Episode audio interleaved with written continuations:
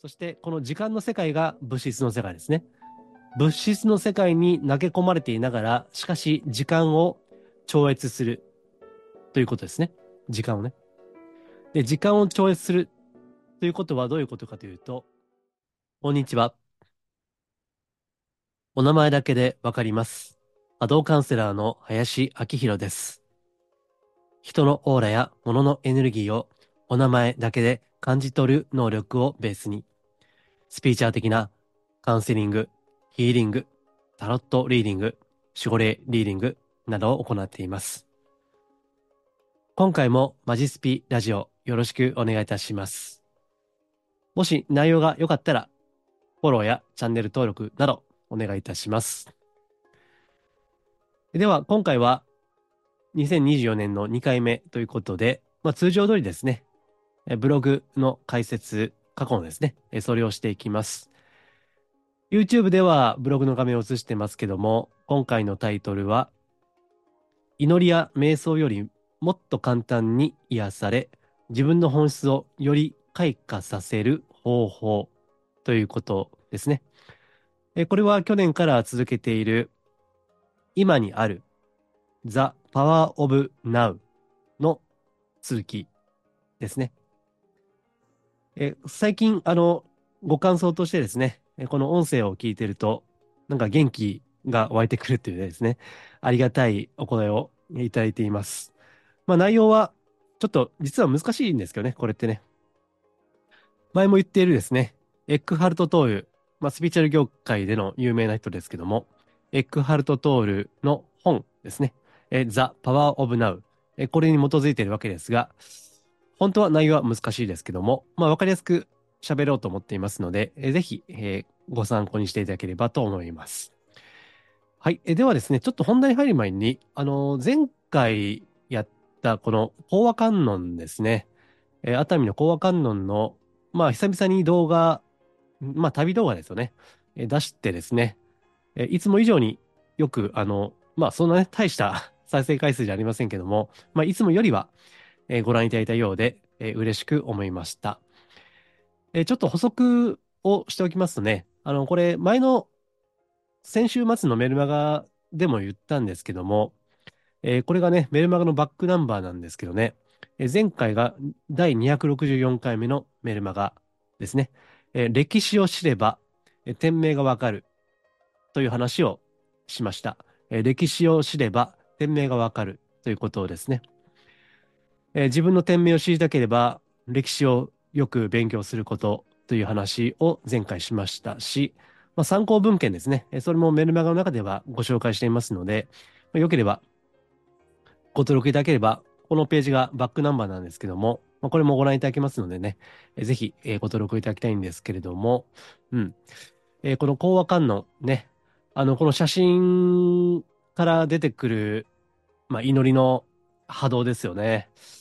やっぱり感じられた方が何人かいらっしゃってですね、えー、ご感想いただきました。うん。わかりますよね。あの、ある程度こう感性があれば そして感じようとする感性があればわかると思うんですけども、うん。まあ、この講和観音は当時のね、陸軍の、陸軍の大将であった松井岩根ですね。まあ、いわゆる永久戦犯なんですけども、え本当日中友好を祈り続けですね。で、後から私も勉強したんですけども、この松井大将はですね、このお近くに当時、お近くに住んで、本当に日中友好ですね。まあ、その品事変の戦没者の弔いのために近くに住んで、毎日観音経ですね。観音経。私も時々実は唱えるんですけども、えー、法華経の中のですね、観音経というお経がありまして、えー、毎日唱えていたということですね。まあ、それが本当の歴史なんですけども、決して戦争、争いをしたくなかったということですね。まあ、ところが、いわゆる永久戦犯として、その党の中国からですね、まあ、例のこの靖国問題ですよ。えこれで、その永久戦犯を靖国に祀るとは何事だということで、政治問題にもなってるわけですよね。えところが、その松井大将は、本当に日中友好を祈っておられたわけですね。で、そういった方、そういった歴史を忘れて、政治利用、清掃の道具として使われているということですね。まあ、ですので、やっぱり歴史を知らなければ祈りもできないんだなって思いましたね。忘れられた歴史と祈りってタイトル書きましたけどね。歴史を知らなければ天命もわからず、そして祈ることもできない。上っ面の祈りで終わる。ということですね。まあ、ですから、ちょっとスピーチャルという幅はもう超えてるんですけども、ね。まあ、このブログでも、そしてメルマガでもですね、単なるスピーチャルだけじゃなくて、人間として生きるということ、まあ、それは歴史もそうだし、伝統とか文化とか、そしてご先祖の存在あってこそ今の自分があるというですね、そういった多角的にこの魂ということを考えていかないと、本当のマジスピ、真のスピーチャルということもないんだろうなと思いましたね。はい。まあ、それをちょっと、あの、この一週間で私もね、あの、私も歴史勉強しようって言ってるから、私も勉強してるんですよ。ちょっとずつね。まあもちろん専門家じゃありませんけども、極力勉強しようと思ってやっています。まあ参考文献は、あの、メルマガぜひバックナンバーでもいいのでご覧いただければと思っております。はい。えー、というわけで本題行きましょう。まあ今日はもう告知はいいですね。えー、飛ばそう、告知は。えー、っと、これ消そう。はい。はい。じゃあ、もう本題入っていきます。えっ、ー、と、祈りや瞑想よりもっと簡単に癒され、自分の本質をより、より開花させる方法ということで、うん、まあこれも今にある、パワーオブナウということの続きなんですね。えー、ちなみに後で話出るかもしれませんけども、今この YouTube でブログの映してますけども、この神社が伊勢神宮の風日の御宮、風日の御宮、風の神様が祀られている神社ですね。まあ、個人的に大好きな神社ですね。はい。まあ、後で話出るかもしれませんが、ちょっと、あの、気になる方もいらっしゃるかもしれませんので、え名前だけ言っておきました。はい。え今これ、えー、風の神様と言ってますけども、最も手軽な今にあるための方法というのが、まあ結論から先に言っちゃいますけどね。自然に触れる。ということですね。自然に触れるということですね。あの、英語では自然ってネイチャーって言うじゃないですか。ネイチャーね。ただ、他にも意味があって、まあこれブログには書いてないんですけどね。え、本質とかね、本性とか、あそういった意味もあるわけですね。面白いですね。あの、こういったね、私、あの、言葉の語源とか知るのが結構好きでですね。まあ、これは過去にもブログとかこういった音声でも言ってると思いますけども、その言葉的に、語源的に言えば、自然に触れると、本性、本質が、まあ、蘇るって感じですかね。このネイチャーですね。ネイチャーに触れると、ネイチャーが活性化するっていう感じですかね。わかりやすく言えば。うん。だからまあ別に今日はそんな難しいことではなくて、自然に触れる。まあそれを意図的にね、触れるということですね。まあそれができれば、今にあることができるわけですね。これは理屈じゃありませんよね。えー、特に、まあ私も都市圏に住んでいますけども、まあ神社なんか行くと森があるわけですよね。まあ都内で行けば、例えば明治神宮ですよね。今ね、明治神宮の森切るとかね、なんか、あの、都知事が言うてますけどね。ほんと、なんか、とんでもねえ話ですね。木を伐採するってね。ほんまてめえふざけんじゃねえよってね、思いますけども。まあそういった森ですね。理屈抜きで癒されますよね。それは。で、それがなぜかという話なんですよ。で、こっから理屈で考えるわけですね。もう結論決まってるんですけどね。うん。えー、結論から言えば、すべての自然は今にあるからですね。えー、自然、木や草や花や森や、まあ、風もそうですね。今ここですよね。自然に過去も未来もないわけです。えー、過去もないということは、その過去の恋と、えー、後悔とかね、過去の恨みつらみとかね、人間関係のそういったこととか、悔しいとかね、それもない。え同時に未来もない。目標とかね、なりたい自分、そういったのもない。うん。あるいはなりたい自分の逆ですね。こうはなれないっていうね。自分には無理だっていう、そういった未来の観念もないわけですよね。まあ、だから、自然の中にいると癒されていくんですね。この人間の属世間の中の塵やゴミですよね。ノイズ。まあ、それが落ちていくわけですね。まあ、払いたまえ、清めたまえですよね。まさにね。まさにそう。ね。払いたまえ、清めたまえ、守りたまえ、先はいたまえ。という、神道の祝詞ですね。ありますけども。まあ、それがまさに自然に、ね、文字通り自然に起こるわけですよね。ですから、まあ、この新年、まだ新年ですのでね、えー、今年の目標とか、抱負とか、考えたい人もいらっしゃると思いますけども、まあ、それがあるがゆえに悩みもあるわけですよ。ね、達成ができない。ね、できなければどうしようとかね。まあ、それもないわけですよ。自然の中には。うん。ただまあ、花であれば、ただ咲いて、ただ散るだけですよね。だからそれが美しいと、私たち日本人は特に桜の花を見て思うわけですよね。ただその姿がね。うん。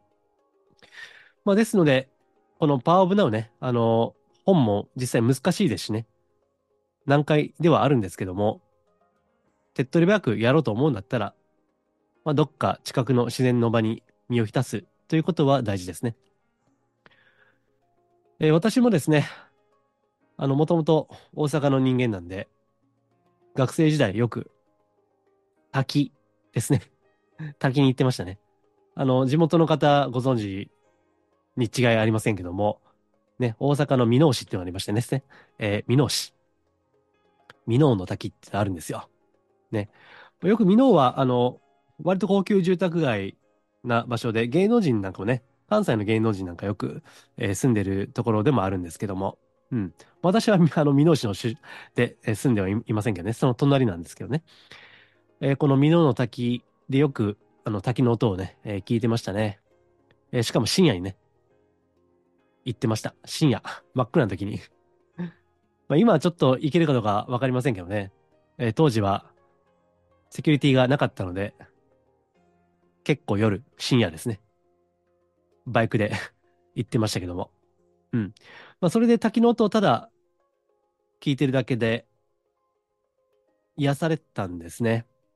まあ、当時、すごい悩みがいろいろあったんですね。個人的なことですけども、まあ今一人で仕事を基本的にやってますけど、当時はなんか知らんけども、えー、80人、80人ぐらいのサークル団体のリーダーをやってましてですね。まあサークルとはいえ、どうやってこの組織を引っ張っていけばいいのかっていうことをすごい悩んでまして。まあその当時は、すごい毎日行ってましたね。で、この滝がね、滝の音を聞きながら、で別に座禅の真似事をしてずっと座ってただ滝の音を聞くですね。まあそうすると、さっき言った、この、組織どうしようかとかね、いろんなごちゃごちゃした心配事が、ふっと、まあ消えていくような感じがしたわけです。まあ別に今みたいに波動が、オーラがわかるとかいう、まだ時代ではなかったですけどね。うん。まあそういったことですよ。あの、別に難しいことはないんですね。自然は常に今にあるわけです。ですから、私たちも自然ですからね。あの、工業社会の中に生きているので、わ、忘れてますけども、私たちも自然なんですよね。うん。ですから、やっぱりそういった自然に触れることで、そこで波動の共鳴ですね。波動の共鳴、まあ、あるいは波動の交流というのが起こるわけです。で、まあちょっとね、あの、スピーチャルっぽいこと言いますけども、特に自然っていうのは、神様がいるんですね。はい。なんかあんまりこういうことを普段言いませんけども、え、滝にも神様がおられる。まあその土着のね、土着の自然霊のようなものですね。でそれはあるんですよ。実際に。うん。ね。まああんまり私、あの、自然の、その、竜とか、そういったことは、あんまり、なんか、マニアックになりすぎてもいけないと思ってるから、普段言わないんですけども。うん、実際にあるわけです。そういったのね。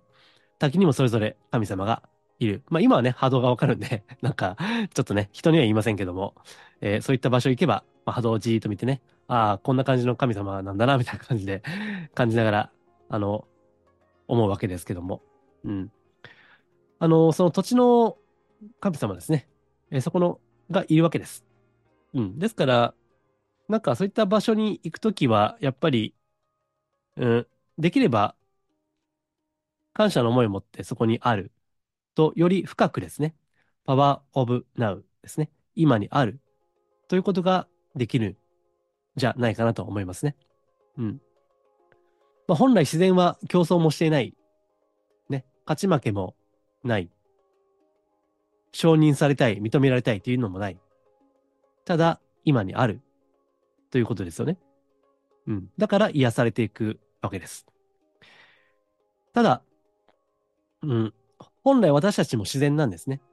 ですから、まあこれは前回、前にも言いましたけども、エゴ、自分自身のエゴをただ観察しようということをこれ、しょっちゅう言ってますよね。それは。ただ自分の心を静かに観察する。えそのことでエゴが落ちていくということも言ってますよね。で、この本質、この本質は何かと言いますと、実は私たち人間も、まあ、危機当たり前なんですけどね。私たち人間も自然なんですよ。本当は。ただ、この高度な教育、まあ良くも悪くも高度な教育によって、まあ理性がですね、頭が中心となって生きているので、どうしてもこの私たちは本来自然であるということを忘れてしまうわけですね。で、ただ静かにこの自分の湧いてくるですね、いろんな怒りとか恐れとか悲しみとか、あそういった感情をただ見るっていうのは、その表面的にざわついている心の向こう側にあるですね。静かな世界ですね。えそれを見るということなんです。私たちのそのネイチャー、本質というのは、ただ、静かな世界なんですね。本当はね。うん。で、それをただ、なかなか瞑想とか、祈りとかね、ちょっと習熟していないと なかなかできないので、ですから、まあこういった神社もそうですけども、自然の多い場所に、まあ出かけた方が一番手っ取り早いですよと。ね。ということを言ってるわけです。うん。まあさっきの伊勢神宮なんかね、本当やっぱりいいですよね。あの、風の神様のね、本当に風が吹いてる感じがあるので、まあなかなかでも地元の方じゃないとね、なかなか伊勢にも行けませんし、ですから、近くの、まあ、自然のある場所でもいいですし、まあ散歩出てね、ただ風を感じるっていうのもいいですよ。えー、風。その、村上春樹の小説に、風の歌を聴けっていうのがね、ありますけども。うん。ただ、風に吹かれているのを感じるだけでも、そこに感じようとする感性があるんであれば、今にある、その手助けになりますね。あるいはこれは、結構前のメルマガにも書いたんですけども、ただ日、朝日ですね。朝日をただ浴びるという。うん。まあ、ヨガでもあの、太陽呼吸法なんてね、ありますよね。太陽の光とともに呼吸をするっていうのがありますけども、ただそれでもいいんですよ。別に都会暮らしであっても、上からお日様が照ってますからね。でそうやって太陽をただ浴びる。まあ、アマテラスですよね。まさにね。まあ、可能であれば、その太陽の神、アマテラスですよ。まさにね。この日本の神道の中心でしょ。だからそういったアマテラス的なエネルギーですね。別に波動が見えるとか見えないとか別に関係なくないですね。えそれを感じながら太陽と一体になるような感じですね。私は時々それやるんですけどね。えそれをやってもですね、まあ、今にあるという感じっていうのは味わえると思います。うん。簡単でしょ？あの別に座禅とか瞑想しろっていうわけじゃないので、うん。むっちゃ簡単です。だからね、それが深くなってくると、うん、これはちょっとブログには書いてないんですけども、まあ、今にあるっていうのはつまり、時間、時間を卒業するということなんですよ。えー、過去から現在になり、で現在が未来になるという、その過去、現在、未来というこの時間ですね。えー、これが一直線上になっているかのような錯覚を私たちはしているわけですけども、えー、これが本当はないんだということですね。うん。時間っていうのはないということ。そして、この時間の世界が物質の世界ですね。物質の世界に投げ込まれていながら、しかし時間を超越するということですね。時間をね。で、時間を超越するということはどういうことかというと、それが永遠ということなんですよ。うん。永遠ですね。それを宗教的にもっと突き詰めていくと、魂の不滅ということになるわけです。ね、難しいでしょ？これ、これ言うとね。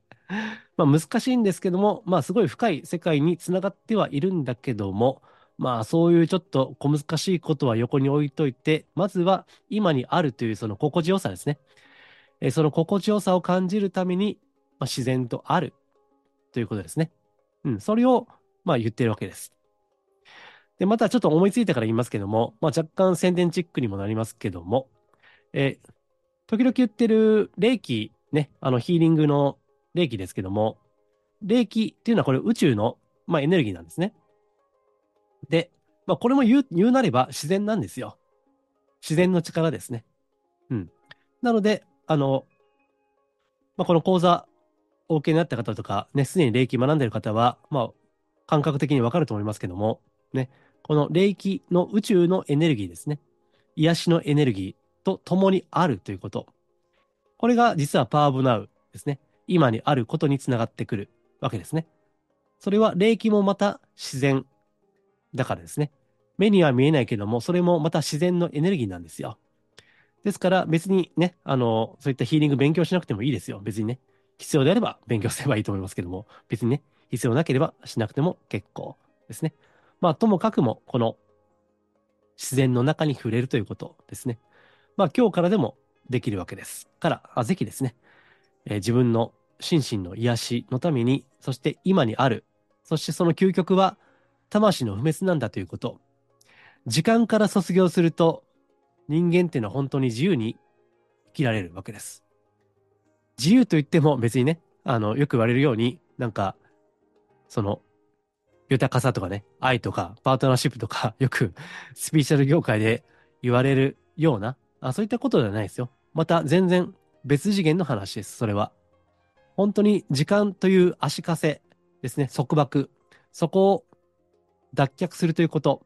これが実は今にあるということの深い部分であるということですね。うん。まあ人間をね、あの、いろんなこの絶望とかね、え、希望をくじくようなことが、まあたくさんあるわけで、うん、ですけども、時間から解放されるということが、まあ一つの、まあ悟りなのかなと思いますね。まあ私は別に悟ってないんで まあね、まだ体感はありませんけども、まあともかくも時間を忘れるということですね。これがまずは私たちはできるそのステップなんですね。えそのために自然をもっと意識的にこう使っていくということですね。はい。えー、ぜひ、え、心がけてみてください。今回ですね、祈りや瞑想よりもっと簡単に癒され、自分の本質をより開花させる方法とは、身近な自然に触れること、そして自分自身もまたネイチャー、自然であり、本質であるということ、でそれを思い出すことっていう感じですね。え、その内容をお届けいたしました。このマジスピラジオは、真のスピリチュアル、また脱お花畑スピリチュアルをテーマに配信をしております。それでは今回は以上です。ありがとうございます。